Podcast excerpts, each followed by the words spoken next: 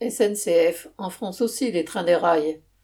Lundi 13 mars en fin d'après-midi, un train de marchandises qui évoluait sur le triage de Chartres a déraillé, les voies s'écartant sous son poids. Plusieurs wagons se sont retournés, déversant leur chargement de blé sur le ballast. L'accident, qui n'a pas fait de victimes, a aussitôt entraîné l'interruption de la circulation sur une voie toute proche, empruntée par la ligne Chartres-Courtalin. Vu l'ampleur des dégâts, nul ne sait prédire la date du retour à la normale.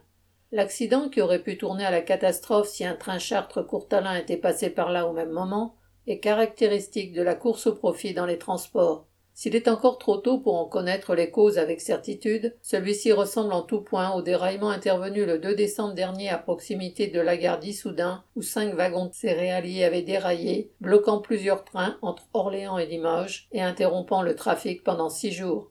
Ce dernier train de marchandises était un convoi privé appartenant à la société Millerail, spécialisée notamment dans le transport des céréales, et était assuré par Eurocargo une filiale de la Deutsche Bahn. Vu les cours du blé depuis plusieurs mois, la société n'avait pas hésité à surcharger ses wagons bien au-delà du tonnage prévu.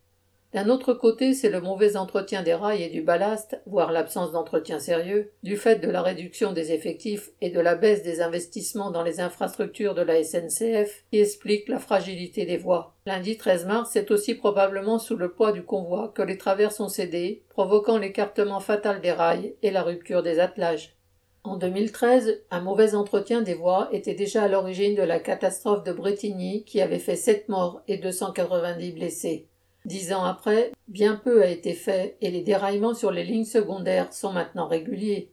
Quant à la surcharge des wagons, au vu de la spéculation actuelle sur les prix des matières premières, elle n'est pas prête de s'arrêter. Jusqu'à la prochaine catastrophe?